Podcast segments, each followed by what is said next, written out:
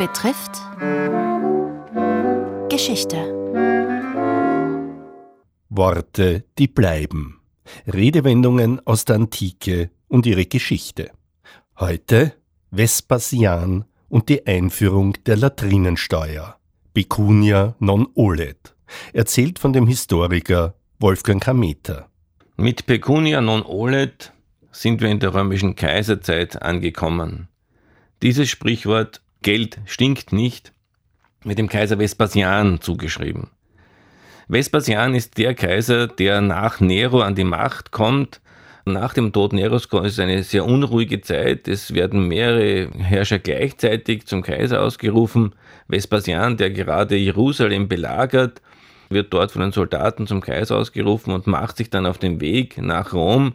Kaiser kann man nur werden, wenn man in Rom angekommen ist übergibt seinem Sohn Titus die Belagerung von Jerusalem und kehrt dann nach Rom zurück. Er setzt sich durch und wird dann der neue Kaiser und hat auch das Problem, äh, sich mit den Resten, mit den Missverständnissen, die der etwas wahnsinnige Nero in seiner Spätzeit in Rom angerichtet hat, vor allem einen riesigen Palast zu bauen, der ungefähr die Größe vom ersten Bezirk gehabt hat, mit riesigen Räumlichkeiten, aber auch mit äh, Land, das bebaut worden ist, mit Wiesen, mit Seen, Vespasian verkleinert die Gebäude und lässt äh, den See trockenlegen, um dort ein großes Amphitheater zu bauen, das dann später Kolosseum genannt werden wird, weil daneben eine große Kolossalstatue von Nero noch steht als letzte Erinnerung. Aber auch das Kolosseum dient der Bevölkerung, soll mehr sozusagen die Nähe des Kaisers zum Volk darstellen und so wird auch Vespasian ein sehr volksnaher und guter Kaiser.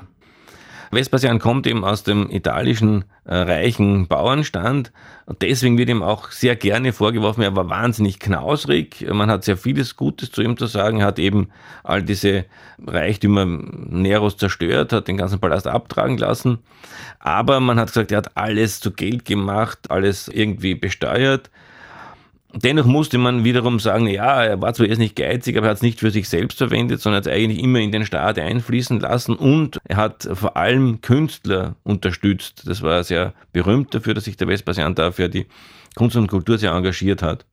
Berühmte Geschichte, die nicht bei seinem Geiz, sondern bei seinem witzigen, er galt auch als sehr witziger Typ, äh, angeführt wird, ist diese Geschichte mit dem Pecunia non olet.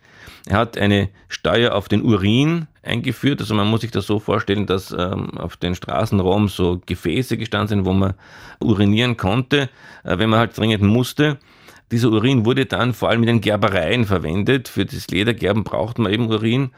Und diese Weiterverwendung hat dann Vespasian besteuern lassen und sein Sohn Titus hat gesagt, also ist es wirklich sinnvoll, das zu besteuern? Und daraufhin hat eben der Vespasian ihm eine Münze unter die Nase gehalten und gesagt, riechst du etwas? Und er hat gesagt, nein. Und daraufhin hat er wörtlich gesagt, zumindest so erzählen es die äh, antiken Autoren, das kommt aber vom Urin. Er hat gar nicht gesagt Pecunia non olet oder so, sondern auch das ist wiederum eine typische moderne Transportation, eine Vereinfachung, eine Zusammenfassung des Inhalts. Geld stinkt nicht. Natürlich hat er so gemeint, aber gesagt hat er es eigentlich nicht, nur damit man es besser versteht. Also ein typischer Witz, aber es ist ihm hängen geblieben und wird oft äh, nicht nur sozusagen mit, mit Urin verknüpft, sondern eben mit Toiletten. Und noch heute heißen die öffentlichen Toiletten in Frankreich Vespasian und in Italien heißen es Vespasiani. Man sieht immer noch, die öffentliche Toilette ist einfach direkt mit Vespasian verbunden. Es gibt sogar ein deutsches Brettspiel, das heißt Pecunia non olet äh, hat da auch was mit äh, Klos zu tun, aber jetzt nicht mit dem, äh, wie das Vespasian gemacht hat. Vespasian ist eben sozusagen derjenige, der dem bisherigen Bild des Kaisertums aufräumt. Sein Sohn Titus kennt jeder mit dem Titusbogen in Rom, auf dem die Eroberung Jerusalems angebracht ist. Aber nach äh, Titus kommt dann schon wieder der Domitian und es beginnen schon wieder die bösen römischen Kaiser. Worte, die bleiben. Sie hörten den fünften und letzten Teil einer Reihe über Redewendungen aus der Antike.